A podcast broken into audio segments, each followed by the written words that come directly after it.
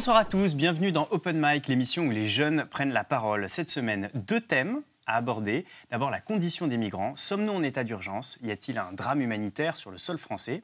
Et deuxième thème, pas moins intéressant, l'engagement des jeunes. La politique est mort, vive la politique. Faut-il s'engager autrement?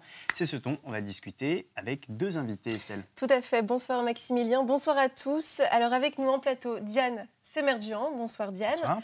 Euh, Vous êtes analyste en relations internationales. Vous avez euh, créé l'association Al-Wayat, euh, qui signifie euh, identité au pluriel et en arabe. Euh, et puis, comme chaque semaine, un contributeur du site internet euh, RT France est avec nous ce soir. C'est Bonsoir. toi, Alexis Béton. Bonsoir. Bonsoir Alexis. Et donc, surtout, vous n'oubliez pas pendant toute l'émission de nous envoyer vos suggestions et réactions et mouvements d'humeur divers et variés sur le hashtag OpenMic. Allez, à tout de suite. On aimerait bien savoir ce qu'il en est de la loi, euh, Estelle. Est-ce que tu peux nous faire un petit point un peu pour savoir ce qu'il y a dedans? Parce qu'on ne sait pas trop finalement. Alors le topo, le pitch euh, du gouvernement, euh, cette loi, elle a pour vocation de réduire les délais d'examen des demandes d'asile, de mieux accueillir, euh, d'orienter géographiquement euh, les demandes d'as- d'asile, ainsi que d'assurer un meilleur contrôle sur les procédures de retour. Moi, j'aimerais savoir pourquoi elle fait autant de débats. Mhm. Eh bien, à mon avis, tout simplement parce que la gauche et la droite ont fait de l'immigration depuis des années des marqueurs. Mhm. Évidemment, d'un côté les sentiments, de l'autre euh, le principe de réalité, et quand on caricature, euh, d'un côté euh, le monde des bisounours, de l'autre euh, la, la- la phobie de l'étranger, et chacun joue sur ça pour se positionner, pour positionner l'autre. Donc là, c'est une occasion en or dans le contexte politique actuel pour une gauche et une droite qui se sont un peu fait damer le pion par Emmanuel Macron de se Oui. repositionner. Donc la gauche attaque en disant qu'Emmanuel Macron a fait pire que Nicolas Sarkozy qui était censé être le modèle le, le plus épouvantable, et la droite évidemment attaque en disant que euh, notamment l'extension euh, de euh, L'unification Enfin, c'est à peu près le même principe Ouais. et la droite met ça en avant pour dire Mm. regardez, c'est exactement ce qu'a fait la gauche dans les années 80. Donc on retourne sur les, les- les mêmes, les mêmes arguments, mais c'est de l'opportunisme. Évidemment que euh, cette loi aurait pu être votée par un gouvernement de gauche ou de droite. Alors, mais il y a quand même des choses qui, moi, euh, sont pas loin de choquer quand même dans cette loi, et il en faut un peu quand même normalement. Euh, par exemple, je donne un, petit- un truc très précis la possibilité du recours non suspensif. Ça, ça, ça, m'ennuie, même d'un point de vue juridique, tu vois. C'est-à-dire que concrètement, aujourd'hui, euh, quand tu es migrant demandeur d'asile, tu peux faire une demande auprès du gouvernement, cette demande peut être rejetée, et ensuite tu peux faire un recours. Sauf que là, avec cette loi, maintenant, on peut clairement virer les personnes pendant leur recours. Et là, euh, j'arrive pas à voir comment ça peut se justifier, si tu veux, ce genre de, de mesure. Donc autant je comprends euh, qu'on puisse dire à un moment qu'on ne peut pas accueillir tout le monde, euh, qu'il faut euh, limiter la liberté d'installation qui serait voulue par certains extrémistes euh, de- du NPA, par exemple, qui disent euh, on doit faire zéro contrôle, etc. Ça, je comprends. Mais à côté de ça, qu'on puisse virer les gens pendant un recours, est-ce que c'est vraiment légitime? C'est typiquement, je crois, le point d'ailleurs. Oui, c'est un- d'un- point de vue juridique. euh, Mm. bah, euh, c'est pas hein, que moi que ça offusque, ça offusque aussi le défenseur euh, des droits, Jacques Toubon. Monsieur Toubon, ça offusque la, la Cour nationale du droit d'asile, ça offusque l'OFPRA, ça offusque certains députés de La République En Marche. Effectivement, c'est très embêtant parce que ce qui est inscrit euh, dans la Convention européenne euh, de 1951, dans la, conf- dans la Convention européenne pour les droits des réfugiés, euh, le principe de non-refoulement est un principe euh, extrêmement important et qui est de moins en moins respecté par les lois nationales. Et, euh, et le fait de pouvoir envoyer euh, quelqu'un euh, avant euh, qu'on ait statué en dernier recours sur son cas, euh, c'est extrêmement dangereux et ça affaiblit le droit des plus vulnérables. Et c'est en ce sens que j'estime que c'est une, une- c'est une dérive, clairement. Est-ce qu'il y a d'autres, euh, pour revenir sur la, la loi, est-ce qu'il y a d'autres points qui t'ont euh, qui t'ont scandalisé? Oui, il y a beaucoup d'autres points qui m'ont scandalisé. Par exemple, les délais de rétention sont désormais euh, allongés. Euh, Aujourd'hui, on s'approche donc de 145 Ouais, jours pour Ouais. la nouvelle loi. Donc il y a- on voit qu'il y a quand même une C'est à dérive l'état de répressive. proposition. C'est à l'état de. C'est quand même considéré. Alexis parlait de, de sentiments tout à l'heure. Mhm. Euh, le truc, c'est que là, dans ce projet de loi, on parle quand même de six mois pour faire euh, le- la demande. Est-ce qu'à un moment, on n'encourage pas aussi à ce que les gens se laissent prendre précisément par les sentiments dans le fait de délivrer euh, des, des titres de séjour au lieu de regarder le dossier non pas en se faisant séduire, entre guillemets, et plus en se faisant convaincre? Ces délais, on pèse leur importance dans la, Mm. dans la question de l'exil parce que euh, on n'est pas forcément apte à raconter son histoire immédiatement, on n'est pas forcément apte euh, à euh, comprendre le système juridique et le, le système sociétal social immédiatement non plus. On est en général énormément confronté à des autorités tout au long de son parcours migratoire et beaucoup moins à des aides sociales, à des aides psychologiques, etc. etc. Donc, tous les recours doivent être utilisés dans leur entièreté et on doit absolument protéger ça. Justement, Diane, tu parlais des associations. D'ailleurs, merci pour vos contributions. comment, alors, un internaute demande comment réagissent les associations pour les demandeurs d'asile sur cette loi? Eh bien, mal. Au-delà de ça, il y a une dégradation des rapports entre le gouvernement et, euh, les, et le monde associatif depuis un certain temps. Ça a d'ailleurs commencé il y a une crispation. Il y a une, crispation. Il y a une énorme crispation. Ça a commencé à, à caler. Euh, enfin, ça a commencé, ça a commencé avant, mais il y a eu un point d'orgue plutôt euh, à Calais lorsque Gérard Collomb s'y est rendu et qu'il a déclaré euh, remercier les associations pour le mmh. travail qu'elles faisaient, mais en leur demandant grossièrement d'aller faire leur travail ailleurs. Est-ce que aussi, c'est pas parce que les associations sont devenues un peu trop partiales? On a quand même des gens qui sont très militants dans ces associations. je veux dire dans le, dans le sens peut-être un peu négatif du terme et qui parfois, au lieu euh, si tu veux, de, de, penser, si tu veux, à, l'intérêt général et à la légalité, sont vraiment dans, ce truc de, euh, de toute façon, les gens doivent s'installer comme, euh, comme ils veulent et on va faire le maximum pour les aider. En fait, je pense que malheureusement, l'État n'a pas mis les moyens pour accueillir mm. dans de bonnes conditions les ces personnes en situation d'exil et que du coup, mm. effectivement, des individus, comme on l'a vu notamment dans la vallée de la Roya, où plusieurs mm. personnes se sont mobilisés pour venir en aide aux personnes qui trouvaient dans les montagnes, euh, sur les routes, etc., euh, mais aussi euh, à Paris et au sein des associations. Tout ce travail qui a été fait, c'était surtout l'État qui a mhm. aussi consciemment délégué ce travail aux associations. Donc, c'est pas un travail qu'on peut faire à moitié. Une fois qu'on est confronté à, à, ce qui se passe dans les faits, on peut pas se mouiller qu'à moitié. Quoi. Mhm. Donc, je pense que c'est de là que vient cette verve et que vient cette, enfin, cette politisation des associations euh, sur le terrain et euh, cette diminution de la neutralité parce qu'il y avait une véritable indignation de ce qu'ils ont vu euh, sur place et notamment un épuisement de la part des mmh. associations qui au bout d'un moment étaient complètement débordé. Euh, on l'a vu euh, notamment dans les mêmes. Euh, il suffisait d'aller à Porte de la Chapelle. Il y avait les associations étaient réellement débordées par ce qui se passait. Il y avait des bagarres. Il y avait des. C'était oui, une situation compliquée. Puisque, tu parles de, bagarres, on a une question d'internaute sur laquelle on ne peut pas passer puisqu'on peut comprendre qu'il y ait certaines choses qui aient pu inquiéter les gens. Moi, je ne sais pas d'ailleurs ce que tu en penses, Alexis. par rapport à ça, il y a eu quand même la fameuse affaire de Cologne. Alors, je sais que ça va être un peu agaçant pour toi qui as fait ton mémoire sur la criminalisation du migrant, euh, d'entendre parler de ça. Mais euh, ça a quand même euh, été un énorme choc pour beaucoup de gens, et y compris pour des, Allemands qui étaient plutôt très généreux et très disposés en fait à accueillir les gens, à accueillir les migrants. Et puis d'un seul coup, bon, bah, on a quand même ce nouvel an à Cologne, tu vois de quoi je parle, hein, mhm. voilà, où il y a eu quand même des sortes de ratonnades. L'exemple de Cologne, on peut tout simplement parler des riverains à Calais. Moi, ça m'a interpellé tout à l'heure quand je t'écoutais parler. Tu as une très longue phrase. Pendant un moment, je me suis dit, on pourrait changer le sujet de cette phrase. Au lieu de parler des associations, on pourrait parler des, riverains à Calais. Mhm. Des gens excédés par des débordements qui décident de se radicaliser un peu. Au fond, pour moi, faire appel aux associations sur, ce, sur cette question-là, c'est faire appel euh, à quelqu'un qui a un parti pris, qui est assumé, mais qui a un parti pris. C'est comme demander aux riverains de la jungle de Calais s'ils sont pour ou contre euh, qu'on continue à avoir cette tradition d'accueil dont tu parlais. Mhm. Évidemment, la réponse est assez évidente et on n'a affaire qu'à une partie du problème. Et pour rebondir sur ce que tu disais, donc c'est violent. Rappelle-nous quand même l'affaire du Nouvel An de Cologne pour que. Donc ce Nouvel An, justement, là pour moi, on s'éloigne un peu parce que c'est pas exactement la même chose. Euh, le Nouvel An à Cologne, c'était une affaire, euh, le, donc le soir du Nouvel An, de, nombreuses agressions à caractère sexuel euh, sur une place à Cologne. mais je pense que là, migrants, du coup. Exactement, mais je pense que là le sujet est un peu différent parce que les problèmes de délinquance que cause une migration mal organisée euh, en Europe, les Allemands la connaissent très bien ce problème-là. Euh, mhm. ce qui a choqué à Cologne, c'est un problème un peu différent, c'est que les médias ont vraiment sciemment, et ils l'ont reconnu d'ailleurs, euh, dissimulé l'affaire, mhm. avant de finalement être contraints de la révéler. Je pense que c'est là vraiment le, nœud de l'affaire de Cologne, donc on est un peu sur un sujet différent. Quoique, finalement, les journalistes aujourd'hui, quand ils traitent de ce sujet, euh, de la migration, etc. Il parle par exemple de criminalisation mm-hmm. de, l'aide aux migrants, mais ce n'est pas une criminalisation, c'est la loi qui est comme ça. On peut la trouver injuste ou la trouver juste, mm-hmm. c'est le, droit de chacun, mais la loi, elle est comme ça. Moi, je ne parle pas par exemple de criminalisation du meurtre. Le meurtre est illégal, c'est comme ça, on peut avoir son avis, mais... Et la loi a beau être dure, c'est la loi.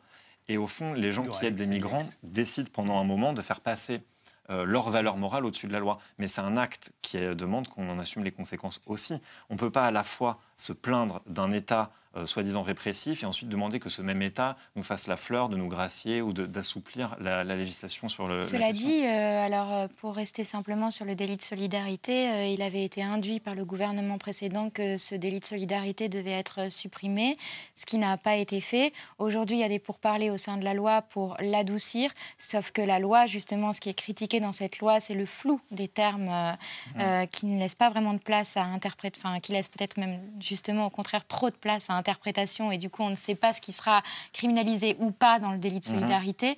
Et quand j'entends euh, criminalisation du statut migratoire, j'entends euh, ça à plusieurs niveaux. Il y a effectivement un volet répressif euh, et une défaite du courant humaniste asilaire au sein des lois nationales, mais au niveau européen, c'est un mouvement qui est induit depuis très très longtemps dans les traités, où on a sciemment au fil des traités de, donc, de la Convention Schengen, du traité de Lisbonne, du traité d'Amsterdam avant et aussi euh, à, la, suite de plusieurs conseils européens successifs, euh, de Thessalonique jusqu'à aujourd'hui, euh, le dernier conseil européen en 2016, où on a rapproché l'idée du crime organisé de l'idée de la migration, ce qui n'est pourtant pas la même chose. Or, aujourd'hui, il se retrouve côte à côte dans des traités de droit international, ce, qui, ce qui est complètement inconsistant et dénué de, de, de, de valeur juridique. Et ça a été reconnu par des instances euh, comme la Cour européenne des droits de l'homme qui a condamné à plusieurs reprises euh, certains États européens et, euh, certaines, et certaines directives parce qu'elles étaient justement. J'entends bien, mais un, un tel décalage entre d'un côté le discours mmh. qui semble dire qu'on est vers un tout répressif, de plus en plus mmh. répressif, et les sentiments des gens. On est quand même dans des démocraties où les mmh. gens votent, et visiblement, de plus en plus, et partout, y compris dans des pays dont on disait il y a encore cinq ans qu'ils échappaient à ce phénomène, pour des partis anti-immigration. Les gens ont un sentiment, il peut être justifié ou pas, mais qui visiblement ne correspond absolument pas à ce que tu nous dis de ce mouvement de la loi qui, lui, serait de plus en plus rigide. Bah, forcément, euh, ça a pesé sur l'opinion publique européenne, euh, ce genre de tournant répressif, forcément. Ça a favorisé l'éclosion de, de de propos euh, a fortiori assez populistes et parfois à caractère euh, raciste, on peut le dire. Hein. Il y a de plus en plus de pays, euh, je pense à la Pologne, je pense à la Hongrie, je pense à... Et non, voilà, l'opinion publique est plutôt favorable à ce genre de, de loi répressive. Donc en démocratie, on devrait... Donc on, on doit entendre aussi ces personnes qui, à Calais, se plaignent des, des, des, voilà, des difficultés, du manque de respect etc. Mais ce qu'on ne peut pas nier, c'est aussi le fait que justement, ces personnes, enfin en tout cas les, migrants de la jungle de Calais, si on doit rester simplement sur eux, mais il y a aussi une, une, myriade de, de, centres de rétention ou simplement de centres de premier accueil. Euh, où euh, les gens sont dans une précarité de l'extrême, où ils ne sont pas pris en charge, où ils sont livrés à eux-mêmes, euh, ce qui favorise euh, les incivilités, ce qui favorise, ce qui favorise les tensions, ce qui favorise mhm. les violences. et c'est vrai qu'aujourd'hui, les sociétés sont de plus en plus individualistes et on a beaucoup de mal à se mettre à la place de l'autre. Mais si nous, on se retrouvait dans une situation telle de précarité que certains jours on a faim, qu'en tant que femme, on ne peut pas sortir de l'attente dans laquelle on est parce qu'on a peur de se faire euh, agresser ou violer. Qu'en tant qu'enfant, on arrive seul et on n'est pas pris en charge et on est abandonné par les services de l'État du pays hôte. Je parle d'enfants et d'adolescents hein, de 16-17 ans et ils sont nombreux. Euh, et ben, on se retrouve dans une situation de dénuement total. On est livré à soi-même et on se retrouve à être euh, dans un cas de force majeure et à, et à devoir ne pas respecter la loi pour pouvoir avancer, pour pouvoir survivre. Donc, euh, c'est la responsabilité que doit prendre l'État aussi. Merci beaucoup. On va reparler d'engagement de toute façon, on va, euh, on va parler de politique. Faut-il euh, s'engager autrement, Maximilien? L'idée de, de, son sujet, c'est qu'on a vu que de plus en plus, on a toute une génération qui, à travers les réseaux sociaux, euh, s'engage, euh, prend la parole, euh, s'exprime avec parfois des choses pertinentes, des choses moins pertinentes. D'ailleurs, on encourage tous les internautes à nous envoyer leurs questions, leurs suggestions sur le hashtag OpenMic. Et donc du coup, Alexis, tu voulais nous parler de l'engagement New Gen, de l'engagement 2.0. Alors évidemment, tout le monde le sait, on ne va pas revenir dessus, l'abstention record, le désengagement des citoyens Mhm. qui sont de moins en moins nombreux à adhérer à des partis politiques, euh, qui ont très peu confiance. Il y a énormément de sondages, tous très euh, Mhm. Variés. Je- le pire que j'ai trouvé, c'est 9% des Français font confiance aux politiques. Euh, ça montre rarement aussi. Ça, ça vous 20%. donne raison tous les deux, en fait, quelque part. hein. Euh, Oui. Moi, ce qui, ce qui me- ce qui m'interpelle, c'est qu'il y a deux partis, selon moi, qui ont totalement pris euh, conscience de ce phénomène et qui sont un peu sur la nouvelle vague, la version un peu 2.0 du parti politique. C'est La République En Marche et La France Insoumise, qui ne se conçoivent plus du tout euh, comme des partis traditionnels et qui se conçoivent désormais comme des plateformes. C'est-à-dire qu'ils revendiquent respectivement euh, 500 000 et 400 000 adhérents, ce qui est... Énorme. Hein, Énorme. politique, oui. et à relativiser immédiatement, puisqu'il Mhm. suffit de deux clics pour s'inscrire, Oui, toujours La Internet. République En Marche. Euh, exactement. Mm. Euh, c'est une démarche qui rappelle un peu finalement euh, une pétition. On signe en deux clics une pétition. Les pétitions sur Internet qui, elles, connaissent un très fort succès. Il y a un Français sur deux qui dit avoir déjà signé une pétition sur Internet. Euh, c'est un, un chiffre assez fort parce que tout le monde n'a pas signé une pétition sur papier, par exemple, dans sa vie. Mhm. Donc on voit qu'il y a un élargissement très fort de, de cet engagement-là et qui semble aller dans un sens euh, qui privilégie un soutien ponctuel à un moment plutôt qu'une adhésion de long terme. Mhm. Et je pense que c'est très intéressant parce que les nouvelles formes d'engagement, notamment sur Internet, vont de plus en plus faciliter ce morcellement, le fait de, de pouvoir choisir ponctuellement d'être pour, ponctuellement d'être contre, et de ne pas prendre, comme c'était le cas avant, sa carte et d'être obligé de euh, soutenir la doctrine du parti auquel on adhère, euh, même quand on est contre. Et donc finalement, cette nouvelle forme d'engagement, elle prouve bien que c'est pas véritablement parce que les Français se désintéressent de la politique que la politique est devenue faible, c'est parce que la politique est devenue impuissante que les Français se sont détournés d'elle et qu'ils cherchent maintenant de nouveaux moyens. Reste à savoir si ces nouveaux moyens seront plus efficaces que les anciens. Alexis euh, parlait de la confiance des jeunes envers Mhm. les politiques, la confiance des Mhm. Français en général envers les politiques. On a euh, par exemple des internautes qui nous envoient euh, politiques euh, tous pourris. Non, moi j'ai toujours été intéressée par la politique. Après, euh, je trouve que effectivement, bah, ça rejoint aussi euh, ce qu'on disait au début de l'émission, euh, que parfois on s'éloigne un peu de l'intérêt collectif et qu'il y a énormément de de, de choses à enlever, de, de- voilà, le, le débat est quand même à épurer parce que parfois on, on se perd dans des pratiques qui sont clairement inutiles, euh, clairement inutiles au débat. Et je pense que c'est aussi ce qui lasse les gens, c'est qu'il y a énormément de, de- un flattra autour de, des partis politiques, de ce qui est dit dans les débats télévisés où on gagne du temps. Où... Donc je comprends un certain ras-le-bol parce que finalement on s'éloigne euh, de l'écoute des gens. Enfin, la politique s'éloigne de l'intérêt général et, euh, et puis euh, finalement on fait beaucoup de politique politicienne. Est-ce que tu as encore des illusions? Oui. Enfin, après, ça dépend aussi des caractères, mais, mais bon, moi, je, me définis comme étant plutôt idéaliste et j'en ai conscience. Et, euh, j'ai encore euh, des illusions. Euh, je ne suis pas dans la désillusion, ça non. Enfin, je pense qu'il faut espérer, qu'il y a des choses euh, à prendre et des choses à jeter, euh, qu'il faut que nous aussi, la génération d'avant, on apprenne des, des erreurs auxquelles on assiste, qui sont quand même euh, assez euh, flagrantes pour, euh, pour certaines. Euh, je pense qu'il faut qu'on apprenne à mieux se placer dans le débat et à voir les choses de manière moins binaire, euh, ce qui est aussi l'écueil dans lequel tombe la politique Mm. aujourd'hui. C'est-à-dire que parfois, j'ai l'impression qu'ils nous prennent un peu pour des imbéciles et qu'ils ont l'impression que la population française n'est pas capable de comprendre la moindre pédagogie et la moindre complexité. Or, c'est faux. Il y a beaucoup de jeunes qui sont en attente, par exemple, d'un débat plus élevé. Justement, ce qu'a réussi à faire, je crois, Jérôme Jarre, avec Mhm. cette histoire des Rohingyas, euh, qui, est, qui est- qui est très fort et qui ne fait plus politique depuis longtemps, c'est peut-être faire rêver aussi. Euh, la promesse de la politique, à l'origine, c'est de changer le monde d'une certaine manière. Et Mhm. on a l'impression aujourd'hui aussi que, et c'est ce que disait Alexis, qu'en fait, la politique est impuissante. Donc du coup, bah, un, un Jérôme Jarre, il va arriver parce qu'il va nous faire une super vidéo. Et puis, euh, en fait, il va nous convaincre qu'en donnant un petit peu d'argent, et ben, d'un seul coup, on peut sauver un peuple d'une certaine manière. Oui, il a compris euh, que individuellement, on n'était pas contraint par des lobbies financiers, qu'on n'était Bah voilà. pas contraint par des mondes économiques, par des que- mondes Bah médiatiques. oui, alors que la promesse de, de- de- de la République en marche, on a l'impression que c'est un peu bah, ajuster le budget, euh, voilà. faire- extrêmement policé et normé. On oui, reste dans voilà, quelque mais- chose d'attendu. même, même en termes de, puissance du politique pur, en termes de mesures euh, précises, on n'a rien qui nous permet de changer la vie, comme disait Mitterrand dans les années 80. On ne change plus la vie aujourd'hui. Les Euh, contraintes institutionnelles qui sont quand même euh, extrêmement mais qu'on s'est fortes. posé nous-mêmes. C'est-à-dire que quand, à partir du moment où on dépose Ouais. un projet de loi, il y a toute une, euh, il y a tout un bon qui est important parce que ça permet un contrôle démocratique, ça, ça permet quand même voilà. Donc euh, il faut quand même respecter les règles du jeu.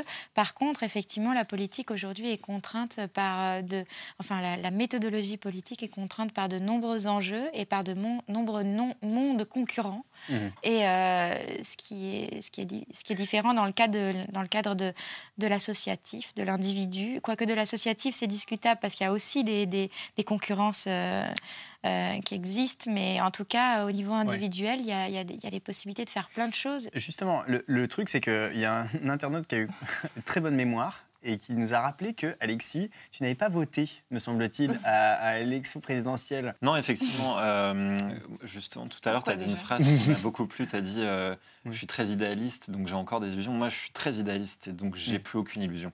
Mm. Parce que, justement, les, je pense que quand on arrive à un certain point de lucidité qui est le tien sur euh, les institutions, sur leur fonctionnement. Mhm. Moi, j'irais plus loin. L'impuissance du politique, elle se voit sur plein de sujets très concrets mhm. et pas, il n'y a pas besoin d'aller chercher dans le processus législatif. Quand on voit tout ça et qu'à côté de ça, on a des grandes idées et qu'on cherche un peu mhm. à rêver, comme Girard nous fait rêver, ou comme Emmanuel Macron en fait rêver d'autres, euh, le décalage est tellement fort qu'on ne peut que euh, renoncer si, euh, par exemple, je suivais ce dont on parlait tout à l'heure, toi, tu dois avoir un idéal de euh, la loi euh, asile et immigration parfaite.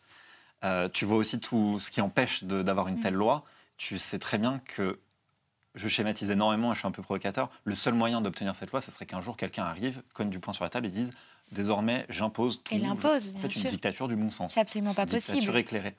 Et au fond, je pense que c'est un vrai paradoxe qui est un peu résolu par Internet d'une certaine manière. Mm-hmm. les gens veulent plus de démocratie directe en préparant ce sujet, j'ai juste tombé sur un nombre incroyable de sondages aussi sur ça. Euh, ils veulent plus de référendums sous condition que les référendums Exactement, ils veulent des pétitions contraignantes. Euh, les Français, en fait, ont vraiment une envie de démocratie directe. Mais d'un autre côté, euh, ils veulent aussi, et c'est sans doute ce qui leur a un peu plu chez Emmanuel Macron, ils veulent aussi des hommes politiques qui sont au-dessus du débat politicien, mhm. qui sont finalement presque des technocrates qui connaissent euh, les vrais enjeux et qui vont régler le problème de manière chirurgicale. Ce qui est très paradoxal parce qu'ils veulent qu'on leur demande leur avis et en même temps ils veulent des experts qui sont au-dessus du débat. Or si on demande euh, leur avis aux Français, ils ne seront pas tous d'accord. Donc il y aura un débat, donc il y aura une vie politique. Et ça, c'est un problème que Internet résout un peu c'est que sur Internet, quand on s'engage, quand on milite ou quand on tweet ou quand on partage, on a tendance un peu à être sur une autoroute avec que des gens qui pensent comme vous. Mhm. Euh, petit à petit, euh, on, suit des gens sur Twitter par affinité et on a l'impression que le monde entier est un peu sur notre ligne, alors que notre ligne est parfois très marginale. Et ça, je pense que c'est une déformation qui est très nouvelle avec Internet, parce qu'à l'époque des vieux partis politiques, on était comme confronté au militantisme, on allait tracter sur les marchés, on se faisait insulter, on militait. Donc on était confronté un peu à cette euh, altérité et à cette opposition. Aujourd'hui, chacun devant son ordinateur peut être persuadé que le, le, le, bon sens qui est le sien est partagé par tout le monde. Et je pense que c'est un des gros changements avec Internet. Mais on a quand même un pays qui s'appelle la Suisse, euh, dans lequel j'ai vécu il y a fort longtemps, euh, parce que j'étais expatrié là-bas. Euh, j'étais migrant d'une certaine manière. ça, s'est bien passé. Ça s'est bien passé. C'est vrai que moi, j'ai pas eu les mêmes difficultés. C'est vrai que ça pose aussi cette différence de statut qu'il peut y avoir en fonction de, du niveau social. Mais enfin bon. Et donc du coup, ma migration, moi, s'est bien passée en Suisse. et il se trouve que là-bas, on vote tous les six mois.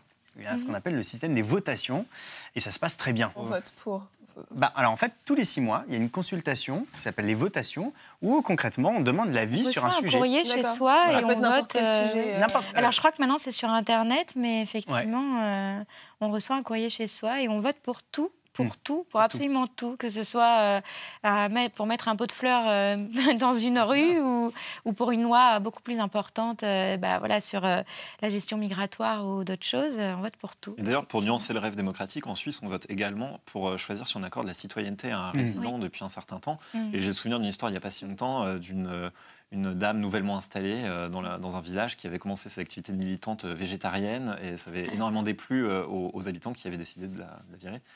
donc le tout démocratique pose aussi d'autres questions. ensuite, ça peut aller très loin il y a quand même de, vrais sujets sur ces questions-là aussi. Il n'y a pas mm. que le, rêve de la consultation sur le nucléaire, par exemple. Puis, puis, oui, puis il y a un, autre petit truc quand même, c'est qu'à l'occasion de, du, hashtag MeToo, euh, qui est un, point qu'on ne peut pas euh, ignorer ce soir. Euh, on a eu un peu le pire et le meilleur, moi j'ai l'impression, sur les réseaux sociaux. Je ne sais pas comment vous, vous l'avez perçu, mais il se trouve que moi j'ai eu mon, feed Facebook et mon feed Twitter qui a été bombardé pendant, pendant, pendant, des mois de tout le monde qui donnait son opinion. Et c'est vrai qu'on a eu à mon sens, une, une différence de qualité entre le hashtag MeToo, qui était un hashtag de témoignage, et le hashtag balance ton port, où en fait là on était dans le tout délation, tout n'importe quoi. En fait, un petit peu. Et d'ailleurs, il y avait Nicolas Bedos, qui est, bon, c'est Nicolas Bedos, mais il, il avait fait euh, une tribune qui n'était pas inintéressante là-dessus, dans le Huffington Post, qui s'appelait Un seul nom me suffira, où il montrait qu'il y avait cette ambiance de délation qui n'était pas forcément géniale. Et donc, dans cet engagement euh, des, jeunes aujourd'hui sur les réseaux sociaux, une forme de narcissisme qui peut un peu conduire à des dérapages. je ne sais pas ce que vous en pensez. Mais... de violence. Je pense qu'il y a plusieurs mouvements qui ont joué. Enfin, D'abord, euh, je pense qu'il y avait un, réel ras-le-bol de la part mm. des, femmes en général. Enfin, cette libération de la parole était importante. Euh, après, effectivement, avec un, objet, un outil comme Internet qui, mm. Qui exacerbe aussi euh, les sujets abordés à travers la toile, notamment à travers le hashtag, euh, ça a eu euh, ses mauvais côtés. Effectivement, le MeToo, il est différent. Le MeToo, c'est quelque chose où les femmes prennent la parole intimement et racontent leur histoire personnelle. Mmh. c'est un choix qu'on fait de parler de soi alors que le balance ton porte, c'est un choix qu'on fait de parler de l'autre. Et mmh. c'est ça toute la différence mmh. pour moi. Et du coup, ça induit aussi un système de délation qui peut être extrêmement dangereux et préjudiciable. Mmh. Mais en même temps, euh, c'est important euh, qu'on puisse s'exprimer de cette manière-là aussi euh, aujourd'hui. Et, c'est la manière dont les gens ont besoin de s'exprimer aussi, parce que c'est un outil qui nous sert à ça. Donc, je trouve que ça avait son importance quand même. C'est une belle conclusion, je crois, Estelle. Merci, Alexis d'avoir été euh, parmi nous ce soir. Merci Diane. Merci à vous. Merci d'avoir accepté notre invitation. Et puis on revient la semaine prochaine, du coup, pour euh, plus de débats et plus de sujets qui vous intéressent. Et euh, n'hésitez pas, du coup, à nous envoyer bah, vos suggestions, éventuellement d'émissions sur le hashtag OpenMic et peut-être aussi les questions que vous aimeriez qu'on traite dans les prochaines émissions. Salut, à la semaine prochaine. Au revoir.